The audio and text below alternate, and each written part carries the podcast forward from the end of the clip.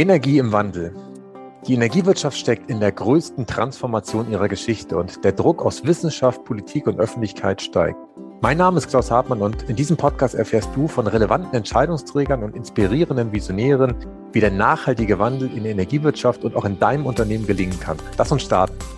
Im heutigen Interview habe ich einen ehemaligen Basketball-Bundesligaspieler, haben wir auch schon gerade darüber gesprochen, der nach seinem Studium in sein, und seiner Promotion eine spannende Karriere in Energiewirtschaft hingelegt hat. Der Start war bei den Stadtwerken Hannover, über die Tüger München und der Erdgas Schwaben in Augsburg kam er 2002 nach Freiburg zur damals neu gegründeten Badenova, wo er 2005 Vorstandsvorsitzender wurde. Im Jahr 2010 wurde er von der Zeitung Energie und Management mit dem Preis Energiemanager des Jahres ausgezeichnet. Seit rund zwei Jahrzehnten macht er in Freiburg bei der Badenova aktiv Energiewende. Und genau darüber spreche ich jetzt mit ihm, mit Dr. Thorsten Radensleben. Herzlich willkommen. Ich freue mich, dass Sie da sind. Schön. Ja, hallo Herr Hartmann. Schönen Dank für die Einladung. Ja, wir haben gerade im Vorgespräch schon über das Thema Basketball gesprochen, wo Sie ja lange Zeit aktiv sind. Ähm, tatsächlich möchte ich Sie jetzt mit einer etwas anderen Aussage konfrontieren. Sie haben mal in der Badischen Zeitung im letzten Jahr gesagt, ähm, die Zukunft ist Strom. Wie darf man diese Aussage von Ihnen verstehen? Naja, ich glaube, äh, das, das ist gar nicht so schwer zu verstehen, denn äh, dass die Zukunft äh, der Energiewende die regenerativ erzeugte Strom sein wird, äh, das liegt auf der Hand. Und äh, diese All-Electric-Ausrichtung, die es ja politisch, glaube ich, schon lange äh, gibt, ja, also wo die, die Vertreter gerade im Umweltministerium ja schon lange äh, diese Linie vertreten, ähm, die wird sich auch durchsetzen. Ähm, wir haben ja als Erdgasbranche da auch lange gegen angearbeitet. Ich glaube auch, dass Erdgas als Brückentechnologie äh, wichtig ist. Aber am Ende äh, wird Strom stehen. Das ist für mich ziemlich klar. Mhm. Ja, denke ich auch. Und was sind in Ihren Augen die Lösungen, um praktisch die, ich sag mal, die Dunkelflauten dann zu überbrücken? Was ist das, wo Sie glauben, dass das praktisch nachher diese äh, Überbrückungsfunktion übernimmt, wenn es Erdgas irgendwann nicht mehr da äh, geben wird? Ja, also da, das wird irgendwie was mit Speicher und Wasserstoff äh, zu tun haben. Das äh, ist auch klar, wo, wobei man wirklich sehen muss, wie auch im Europäischen Verbund äh, Themen äh, gelöst werden. Denn ähm, wir sehen ja, dass andere Länder sich ein bisschen anders positionieren. Und ich glaube, dass der Austausch von Energie über die Landesgrenzen dann auch zunehmen wird. Ähm, ich war immer so skeptisch bei dem Thema bidirektionales Laden von Elektroautos.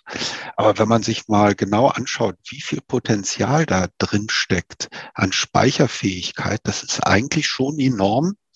Und von daher glaube ich, dass auch das äh, ein Teil äh, der Lösung sein wird und ein Teil der, dieser, dieser Speicherung übernehmen wird.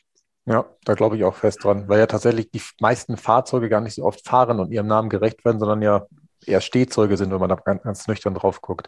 Warum waren Sie da ursprünglich mal dagegen, weil Sie dachten, dass es zu, zu kleinteilig ist oder, oder was hat Sie da gehemmt? Ja, äh, was heißt äh, dagegen, äh, würde ich das nicht nennen, aber äh, ich habe noch nicht so richtig dran geglaubt, ja, einfach an diese Frage, das hat ja auch was mit Kundenverhalten zu tun und ähm, äh, dass Menschen dann so ihr Auto zur Verfügung stellen, das möglicherweise entladen ist, wenn man gerade losfahren wollte, also so eine Einschränkung, äh, so eine ganz andere Verwendungsform des Autos, dass das äh, passieren wird, da habe ich dann auch ehrlich gesagt nicht so richtig dran geglaubt. In der Zwischenzeit, äh, wenn man mal sich das Potenzial anschaut und um welche Zeiträume es geht, die ich da nutzen äh, muss, bin ich da optimistischer geworden.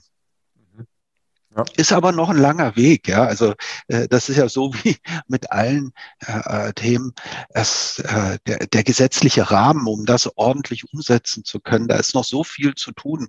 Ähm, und äh, da bin ich mal gespannt, wann da die Fesseln ge, gelockert werden, um wirklich äh, alle Geschäftsmodelle dann auch umsetzen zu können. Ja, das stimmt. Sie gehen jetzt ja Ende Februar 2022 bei der Banova äh, in den wohlverdienten Ruhestand, haben sich aber gleichzeitig dafür entschieden, dass Sie bei der Conergy in den Aufsichtsrat äh, gehen werden. Und man könnte ja auch sagen, jetzt könnten Sie einfach Ihren Ruhestand genießen, könnten noch ein bisschen mehr Basketball spielen, wo wir gerade darüber im Vorgespräch schon geschnackt hatten. Ähm, was treibt Sie ganz persönlich an, dass Sie morgens, äh, sag mal, motiviert aus dem Bett springen und sagen, okay, ich möchte da noch äh, bei der Energiewende einen Beitrag leisten? Ja, mich motivieren Themen und äh, äh, ja, spannende Themen, die man dann umsetzen kann. Und äh, daran habe ich Spaß. Und wenn ich jetzt äh, in Zukunft diesen ganzen anderen Kram, der zu so einer Tätigkeit, ähm, die ich hier 20 Jahre gemacht habe, auch dazu gehört, nicht mehr habe, sondern äh, nur noch Spaß haben kann an Themen und mir die Themen aussuchen kann, dann ist das eine tolle Sache. Okay, ah, das kann ich gut nachvollziehen. Alles gut. Ähm, wenn, wenn, wir jetzt vor dem Gespräch drei Kollegen oder drei Weggefährten gefragt hätten, ähm, welche drei Begriffe Thorsten Radensleben am besten beschreiben, welche drei Begriffe wären das? Was, was glauben Sie, was äh, geantwortet hätte und ähm, in welcher Reihenfolge vielleicht auch? Ui, also ehrlich gesagt, das äh, äh, da, da mag ich keine Antwort zu geben, weil die, glaube ich, sehr vielfältig sind. Und ich habe hier jetzt gerade äh, meine Verabschiedung äh, hinter, hinter mir. Da habe ich einiges gehört und äh, das, äh, also so positiv würde ich selbst nicht sagen. Also von daher äh, würde ich die Frage gerne auslassen. Okay. Das ehrt Sie an der Stelle, aber ähm, alles gut. Das, das, passt schon wunderbar. Lassen Sie uns einbiegen, äh, ich sage mal, ins Praxisgespräch, dass wir ein paar ähm, Erkenntnisse oder vielleicht auch Mehrwerte für die Leser, für die Zuhörer ähm, generieren. Ähm, Sie haben ja tatsächlich in Freiburg jetzt 20 Jahr, Jahre lang gewirkt und ich nehme von außen, ich war auch selber zwei, dreimal schon in Freiburg, die Stadt und auch die Region war als ein Stück weit das Mecker der Energiewende in Deutschland. Das Öko-Institut ist da, das, das Fraunhofer-Institut für solare Energiesysteme ist dort beheimatet und auch die Badenova ist ja ein Vorreiter der Energiewende. Warum Freiburg? Was macht Freiburg an der Stelle so besonders? Können Sie das äh, auch als ein Stück weit zugezogener ähm, nach diesen 20 Jahren ähm, erkennen? Naja, also ich glaube schon, dass das äh, mit der Atomkraft äh, oder Anti-Atomkraftbewegung zu tun hat, die hier ja auch sehr stark war äh, und äh, die, die sich hier etabliert hat und die sehr früh das Thema Energiewende auch formuliert hat. Und äh, das ist in, äh, in Freiburg einfach verankert. Ähm, auch bei den Menschen. Also das ist, äh, es gibt einfach ganz viele, äh, und das habe ich relativ schnell gemerkt, 2002, als ich hierher gekommen bin, für die das Thema Energiewende wichtig ist und die das als Teil äh, ihres Lebens ansehen und sich da sehr früh äh, mit beschäftigt haben und auch was getan haben. Das ist was anderes. Das kriegt man, wenn man äh, in München äh, oder Augsburg äh, hockt, hat man das nicht so mitbekommen. Da war das nicht so vertreten. Von daher war das völlig klar, dass das auch für uns als Unternehmen äh, eine Rolle spielt. Und als ich hierher gekommen bin, ähm, habe ich ja sehen können, dass bereits aus den Alt- und Vorgängerunternehmen, äh, die dann zur Badenova äh, fusioniert wurden, äh, ganz viel getan wurde, ganz viele Projekte realisiert wurden für die so Vorreiterfunktion für die Energiewende hatten. Ähm, und das hat mich schon sehr beeindruckt. ich habe ein bisschen gebraucht, ähm, zu zu verstehen, äh, wie man daraus dann am Ende auch äh, was fürs Unternehmen schaffen kann. Denn 2002 war das erstmal alles nur eine Belastung und man musste das übersetzen äh, in unternehmerische Tätigkeit. Und äh, das ist uns, glaube ich, in der Zwischenzeit gelungen. Mhm. Was meinen Sie mit übersetzen, die Projekte in die Wirtschaftlichkeit zu führen oder was ist damit konkret gemeint? Ja, ja genau. Also, ähm, also das geht mal damit los. Ähm, mein, äh, mein Kollege kam dann irgendwann zu mir und hat gesagt, ja, Herr Ransleben, wir, wir müssen mehr unsere guten Projekte, die wir machen, kommunizieren, weil die Menschen verstehen das nicht. Die werden nicht so aufgenommen. Und dann habe ich ihm gesagt, wissen Sie, was unser Problem ist? Nicht die Projekte und nicht die Menge der Kommunikation, sondern dass die Menschen gar nicht verstehen, warum wir als klassischer Energieversorger diese Projekte machen. Also die stehen nicht in einem Kontext. Äh, und der Kontext, in dem die Menschen uns sehen, äh, ist der, dass das alles nur Alibi ist, um, um uns irgendwie reinzuwaschen. Das ist das Verständnis, das Bild, was die Menschen im Kopf haben. Wir müssen dieses Bild erstmal drehen, damit wir auch akzeptiert werden als ein Player in der Energiewende. Mhm. Und das ist dieses Why, How, What Modell, was Sie äh, vielleicht kennen. Und dieses Warum, das haben wir, äh, da, damit haben wir uns dann beschäftigt. Und deswegen kam bereits 2008 äh, ein klares Bekenntnis der Badenova zur Energiewende. Mhm. Wir haben gesagt, wir wollen die Energiewende umsetzen hier in Freiburg und in unserer Re äh, Region. Und das hört sich jetzt so banal an aus dem Blick 2022, 2008 haben wir hier sogar noch Proteste gehabt von äh, Menschen, die schon lange der Energiewende äh, sich verschrieben haben, die gesagt haben, so ein klassischer Energieversorger darf das Wort eigentlich nicht im Mund nehmen. Mhm. Äh, das haben wir belegt. So, ja, also das ist 2008 ist dann am Ende doch gar nicht so lange her. Ähm, und, und dieses erstmal zu schaffen, und das hat ganz viel Kraft im Unternehmen freigesetzt. Mhm. Also äh, die, die, die Menschen, die, von denen ich gesprochen habe hier in der Region, die arbeiten ja auch bei uns. Und die haben das total positiv aufgenommen. Das hat sehr viel Motivation geschaffen. Ähm, und es hat natürlich äh, unserem Tun äh, auch in Richtung neuer Geschäftsmodelle eine Richtung gegeben. Mhm. Und das hat natürlich dann auch eine Zeit gedauert. Das muss man ja äh, muss man ja auch sagen. Aber äh, dieses Thema Energiewende wirklich auch im, so, äh, im Unternehmen in allen Facetten zu etablieren, dafür war dieses Bekenntnis enorm wichtig. Ja, das glaube ich jedenfalls.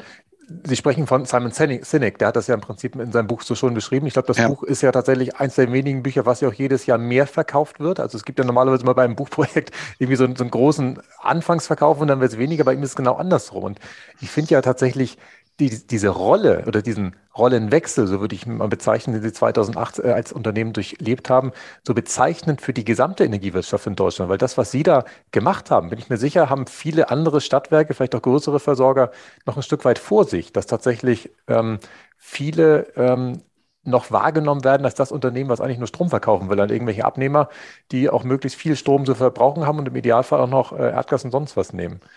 Okay.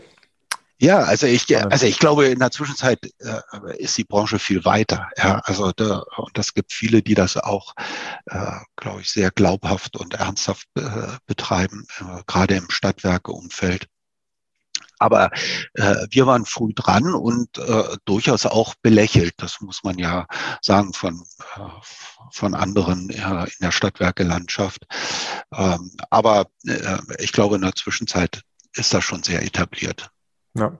Das erübrigt eine weitere Frage, die ich hatte, und zwar, ich habe es ja tatsächlich selber auch erlebt. Ich habe damals den ersten Elektrokessel in Deutschland bauen dürfen, habe auch die erste Biogasanlage einge, äh, in ein Fernwärmenetz einspeisen lassen, wo ich auch vom Verband damals sehr kritisiert wurde, dass da wirklich alles kaputt geht, mehr oder weniger.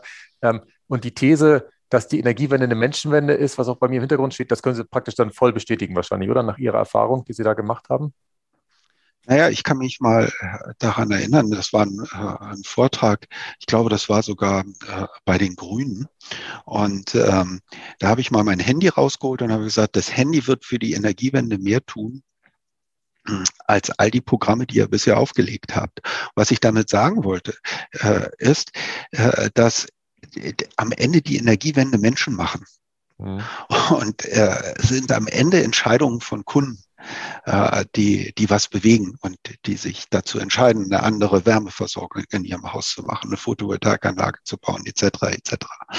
Ähm, oder am Ende, auch wenn man es äh, ein bisschen aus dem Helikopter sieht, auch ähm, äh, die Veränderungen in der Wirtschaft politisch akzeptieren durch Wahlen. Ja, also es sind am Ende die Menschen, ähm, die die das voranbringen.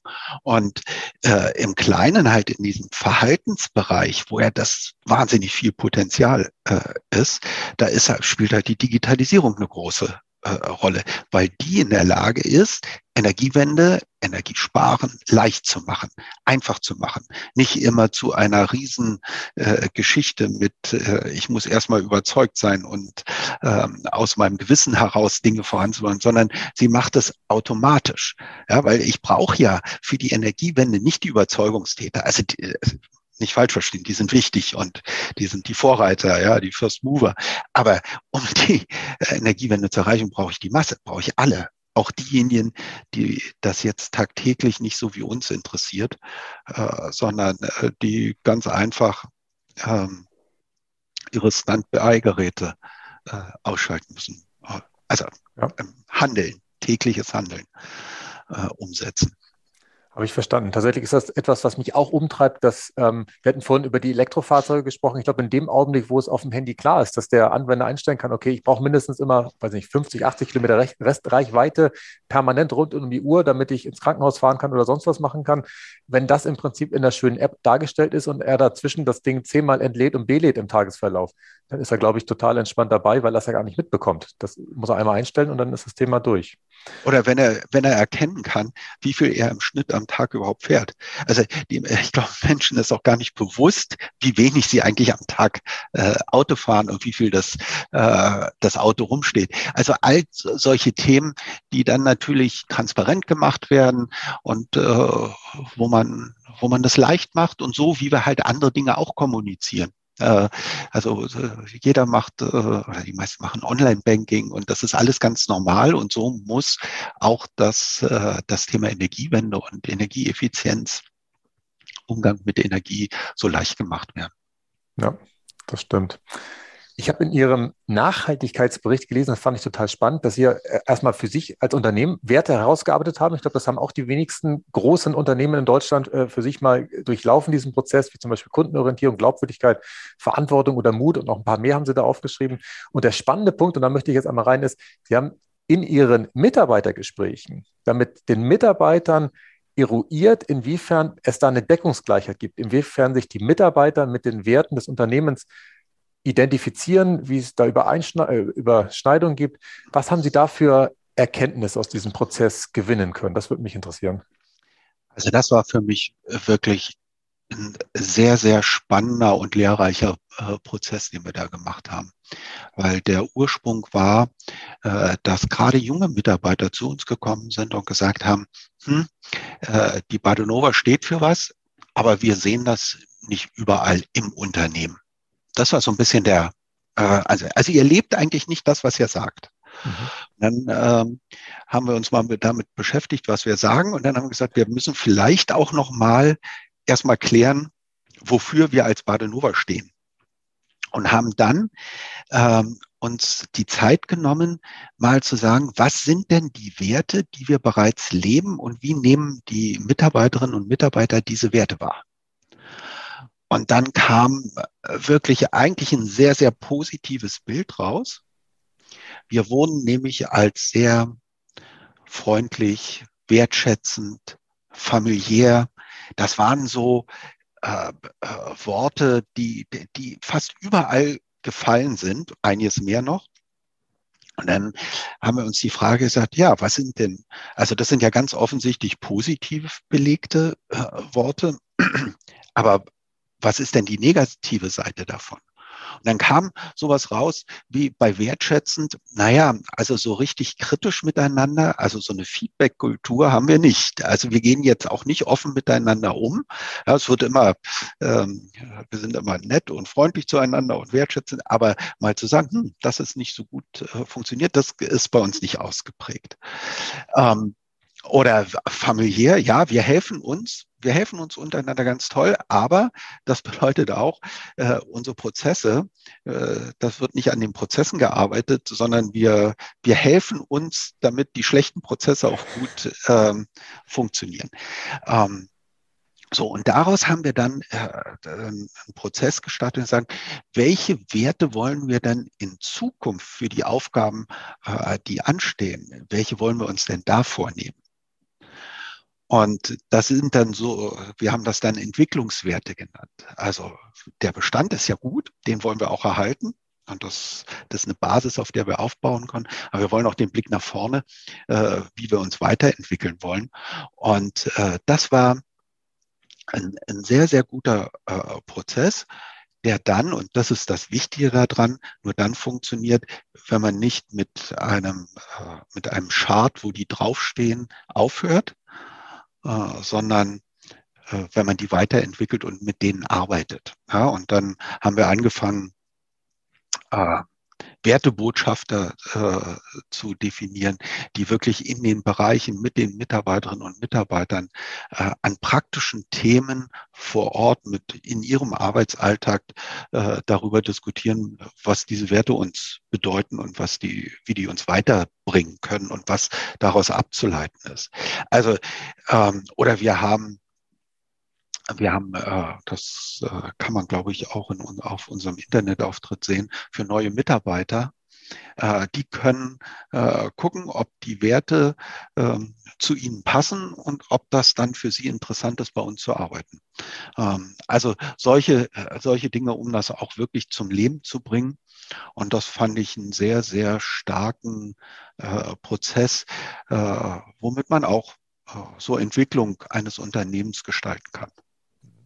Und das passt ja auch in den Zeitgeist. Also kennen Sie das Buch von John Strilecki, Big Five for Life, wo ja auch sehr viel ja. über Werte gearbeitet wird und er tatsächlich genau ihr Vorgehen vorschlägt, dass gesagt wird, okay, jeder Mitarbeiter, der sich irgendwo bewirbt, der muss eigentlich erstmal seine fünf Kernwerte herausarbeiten, um dann im Gespräch mit dem Unternehmen das abgleichen zu können. Weil es bringt ja nichts, wenn man dann äh, nach drei Monaten oder sechs Monaten, was auch immer, feststellt, ja, war zwar irgendwie von der Ausströmung her ganz nett, aber eigentlich passen wir so von den, ich sag mal, Grundgeflogenheiten überhaupt nicht zusammen, weil wir da ganz unterschiedliche Werte wahrnehmen. Ähm, ist es bei Ihnen aber jetzt nicht so passiert, dass im Lauf äh, des Prozesses dann bei den Mitarbeitergesprächen, äh, ich sag mal, so die Erkenntnisse gefallen sind, dass mehrere Mitarbeiter haben kündigen müssen, weil sie gemerkt haben, nee, das passt doch nicht mehr zusammen. So weit war es nee, nicht auseinander. Nee, nee, das, äh, das nicht. Äh, also ganz im Gegenteil, wir haben, glaube ich, äh, die, guten, gutes Miteinander und die viele arbeiten auch wirklich gerne äh, bei uns. Ähm, wobei man ja jetzt in der in den letzten zwei Jahren äh, Corona ähm, jetzt das, glaube ich, auch gar nicht mehr so genau herausfinden konnte, wie da die, äh, die Stimmung ist. Aber äh, es ist etwas, was uns natürlich eine Richtung gibt in unserem, äh, in unserem Handeln. Also dafür ist es gut.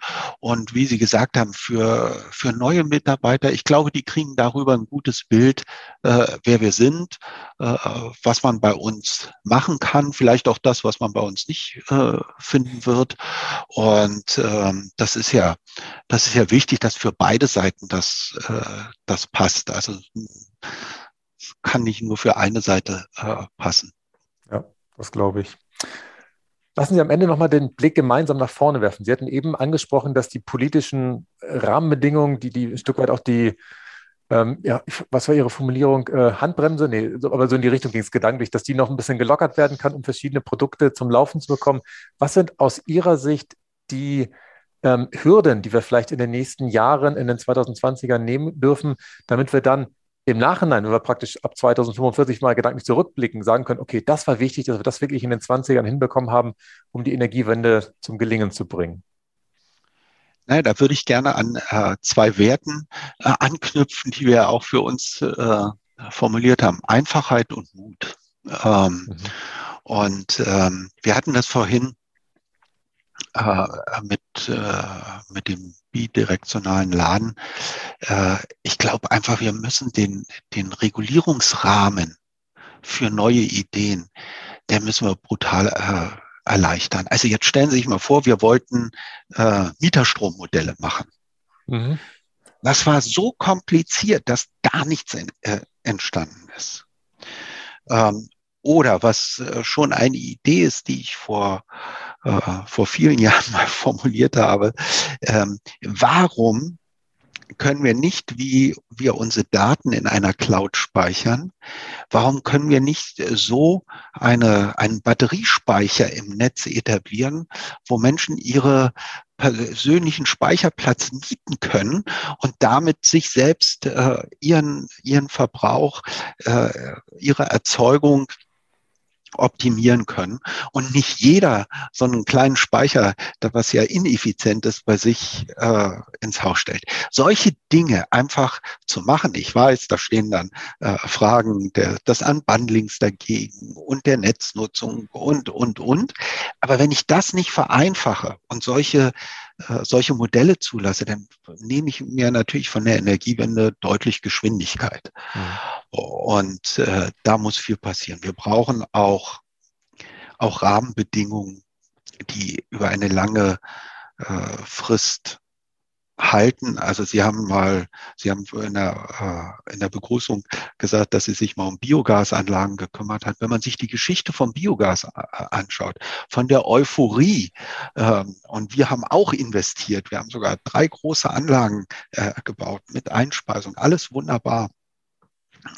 Und wie dann die Rahmenbedingungen für diese Biogasanlagen über die Jahre immer wieder schlechter ge gemacht wurden, das nimmt natürlich Dynamik aus dem unternehmerischen äh, Mut und ähm, ja, ich sage immer spaßeshalber, das größte unternehmerische Risiko, was man gehen kann, ist, sich auf den Staat zu verlassen. Das ist gut, ja. Wobei zu den Biogasanlagen, ich will jetzt keinen Politiker in Schutz nehmen, aber ich kann es ein Stück weit nachvollziehen, dass natürlich gerade die Phase, wo dann sehr viel Mais angebaut worden ist. Ich weiß nicht, wie es bei Ihnen im Süden war. Im Norden wurde dann gefühlt nur noch Mais angebaut, dass das tatsächlich das Pendel so ein bisschen äh, zum Überschwingen gebracht hat und dieses gesunde Maß. Also ich halte Biogasanlagen nach wie vor für ziemlich clever für Abfallstoffe, für Reststoffe, die man halt ansonsten äh, nicht sinnvoll verwenden kann. Plus, dass wir da wirklich in der Intensität weiterhin Flächen für verwenden können. Ich glaube, das ist auch nicht zielführend. Deswegen hat der Politiker da wahrscheinlich wieder extrem in die andere Richtung das Pen fallen lassen und da haben Sie wahrscheinlich jetzt drunter gelitten äh, mit Ihren drei großen Anlagen. Also ich verstehe das mit dem äh, äh Mais, aber äh, jetzt ist das alles Historie. Aber wir haben ein äh, Nachhaltigkeitskonzept äh, entwickelt, wie wir den, äh, den Maisanbau machen, was wir davon nutzen, wie wir es nutzen, auf welchen Flächen. Also äh, da kann man, äh, damit hatten wir uns von Anfang an äh, beschäftigt. Aber es ist so, da gebe ich, äh, gebe ich ja zu, nur, was hat die Politik vorher gemacht? Sie hat ja vorher große Programme aufgelegt und hat gesagt, genau das wollen wir. Ja, und dann äh, muss man halt Unternehmen, die dann investiert haben auf dieser Zusage, kann man dann halt nicht im Regen stehen lassen. Ja, da gebe ich Ihnen recht. Wenn wir nochmal den Blick nach vorne legen, ähm, welche Pressemeldung würden Sie am liebsten über die Energiewende äh, in den nächsten Monaten lesen? Was ist das, wo Sie sagen, okay, das ist eigentlich das, was jetzt äh, ansteht und wenn das der Knoten geplatzt ist oder durchschlagen wird, dann wird es nach vorne gehen? Naja, ich würde mich natürlich wahnsinnig freuen, wenn das, ähm, das angestrebte Ausbau der der Wind- und Photovoltaik, äh, dass das umgesetzt wird. Also wenn wir da sehen, dass wir in den Ziel, äh, den neu formulierten Zielkorridor kommen, hm. das wäre, glaube ich, die beste Nachricht für, für die Energiewende. Denn man muss ja immer sehen, die, also erstmal finde ich das ziemlich gut, dass die neue Bundesregierung mal davon abgerückt ist, dass wir 460 TWH äh, Strom 2050 war das, glaube ich, äh, noch verbrauchen äh, werden. Und dass man mal gesagt hat, nee, es wären vielleicht sieben oder 800 äh, TWH, weil wir irgendwie in unseren Überlegungen äh, weder Elektromobilität ähm, noch Wärmemarkt äh, enthalten hatten. Das muss man vielleicht irgendwie dazu rechnen. Also das ist schon mal so ein Realismus, der eingekehrt. Das ist schon mal gut. So, und wenn wir jetzt uns an der Summe äh, äh, an dem Verbrauch orientieren und dann auch konsequent entsprechend äh, Wind- und Photovoltaik ausbauen, dann, dann können wir schaffen. Also das wäre eine sehr, sehr gute Nachricht. Sehr gut. Dann sind wir im Grunde schon am Ende. Ich stelle obligatorisch am Ende mal gern noch die Frage, wenn Sie jetzt einmal in meine Rolle schlüpfen, Herr Radensleben, welche Frage hätten Sie sich selber jetzt noch gestellt in dem Kontext? Was ist für Sie noch offen, ein Stück weit? Naja, also äh, ein Thema, was mich wirklich umtreibt, äh, ist, dass wir immer mit Ausstiegsdaten hantieren und nicht mit Budget. Also äh, eigentlich müssen wir, im, äh, müssen wir unsere Maßnahmen an einem CO2-Budget äh, ausrichten. Mhm. Äh, und äh, wenn ich mir anschaue, wie das Restbudget äh, für die Bundesrepublik aussieht und wenn ich mir dann Ausstiegsdaten und Maßnahmen anschaue, die wir ergreifen, dann werden wir das verfehlen. Wir werden das nicht, wir werden mehr als unser Budget erreichen. Und das ist so, ähm, dann dann habe ich vielleicht, irgendwann bin ich dann 240, 245 ausgestiegen. Aber wenn ich das doppelte Budget verbraucht habe, dann kann ich die, das äh, 1,5 jetzt, äh, das Budget ist ja gerechnet auf 1,75 Grad Ziel sowieso nicht erreichen. Und dann verfehlen es wir auch als Bundesrepublik, man kann, abgesehen von den anderen, äh, dann werden wir auch wir es nicht schaffen. So. Mhm. Und da mehr Realismus einkehren zu lassen, sich an einem, an dem CO2-Budget, was unser Restbudget zu orientieren, ähm, das hätten Sie mir ruhig noch fragen können. Okay. Also das Thema kenne ich ja sehr wohl und selbst die Planung der Bundesregierung, die Sie gerade angesprochen haben, die jetzt ambitionierter sind als die der alten, werden nach kritischen Stimmen ja auch nicht auf dieses 1,5 Grad äh, Ziel Nein. führen. Das ist einfach tatsächlich eher in Richtung 1,75 äh, haben Sie eben erwähnt, wo wirklich eher 2 Grad, die wir da am Ende auf jeden ja. Fall anpeilen. Und da bin ich bei Ihnen. Aber ich weiß gar nicht, es gibt ja, glaube ich, wenig Länder, die diese Systematik, die ja der, das IPCC ja vor Jahren schon vorgeschlagen hat, dass wir eigentlich eher in diesen Restbudgets denken müssen, konsequent umsetzt. Also in meinen Augen wäre es am ehesten möglich, tatsächlich über einen konsequenten CO2-Emissionshandel, der dann aber auch ähm, alle Branchen umfassen muss und nicht nur praktisch die Groß- oder die vermeintlichen Großemittenten, wo äh, eher noch welche fehlen, um wirklich das alles zu integrieren? Oder was ist in Ihren Augen ein, ein Vorgehen, wo man sagen kann, okay, Mensch, so kriegen wir die Restbudgets wirklich eingehalten? Naja, also es ist ja, äh, es ist ja die Frage, was ändert sich, wenn wir über Restbudget diskutieren und nicht über Ausstiegsdatum? Ich mache mal ein mhm. ganz einfaches Beispiel.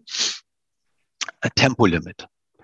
Wenn ich über Ausstiegsdatum äh, diskutiere, spielt das Tempolimit keine Rolle. Wenn ich nämlich sage, 2045 habe ich eh nur Elektroautos und die fahren alle mit äh, erneuerbarem Strom, dann ist es aus CO2-Gesichtspunkten, dann gibt es noch ein paar andere, aber wäre das Tempolimit äh, egal. Wenn ich in Budget denke, ist jede äh, Tonne CO2, die ich sofort spare, hilft mir hinten heraus. Also ich komme zu einem anderen Maßnahmenmix. Und jetzt komme ich zu etwas vielleicht ganz Verwegenem. Ähm, also ich will hier ausdrücklich äh, vorneweg sagen, ich bin nicht für die Atomkraft. Äh, ich bin Atomkraftgeber. Ich will eine Energieversorgung ohne Atomkraft.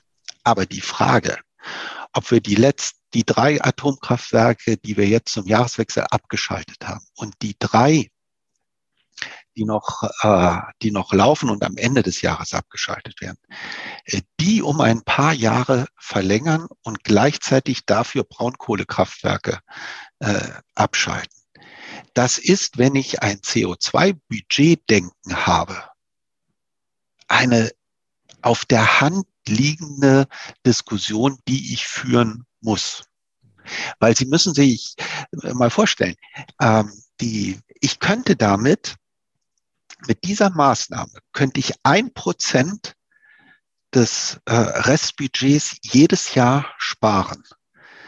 Ein Prozent, das hört sich nicht viel an, ist aber wahnsinnig viel und damit wahrscheinlich die größte Einzelmaßnahme, die man, die man umsetzen kann.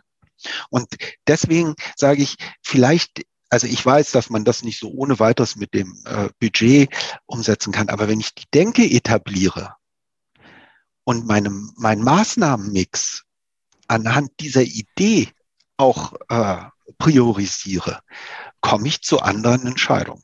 Mhm. Ja, bin ich bei Ihnen. Also es ist wie immer die Qualität der Fragen bestimmt die Qualität des Lebens. Und ich muss zugeben, an der Stelle habe ich gar nicht so gedacht, dass alleine durch die andere Betrachtungsweise äh, automatisch andere Ergebnisse produziert werden. Das ist, das ist spannend.